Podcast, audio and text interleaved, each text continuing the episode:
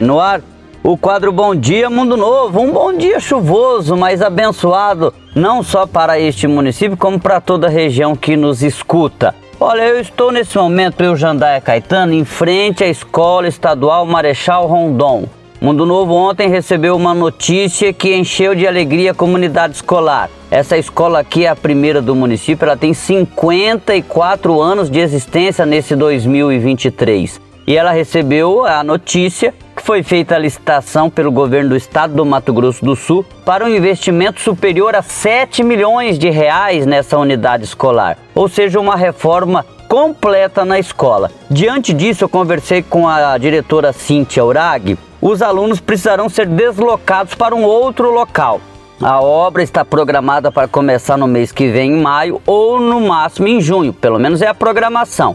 E o local que provavelmente, ainda não está batido o martelo, mas que provavelmente esses alunos serão deslocados, serão para o centro catequético ali da comunidade Nossa Senhora Aparecida da Igreja Católica aqui no bairro Bernec, ou seja, muito próximo da escola. A mesma coisa acontece com a Escola Estadual Yolanda Ali. Eu fui lá conversar com o diretor adjunto, o Evandro Bernardes, que é quem está comandando a escola neste mês, já que o Sandro Márcio, o diretor, está de férias. E a Escola Estadual Yolanda Ala, com investimento superior a 5 milhões de reais, também vai ter que arrumar um outro local para levar os seus alunos. O local que deve ser escolhido é a UEMS 2, a antiga Receita Federal ali em frente ao Hotel Catarinense. A UEMS 2 deve ser adaptada.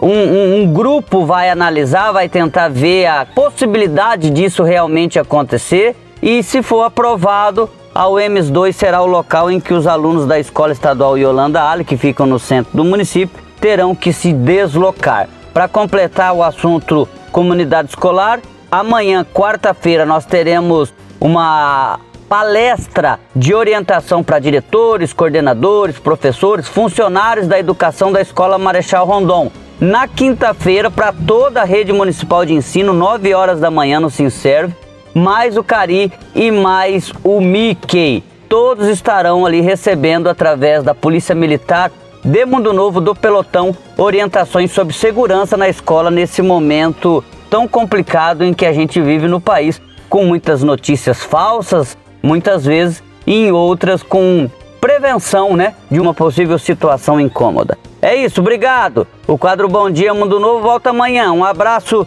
e até lá.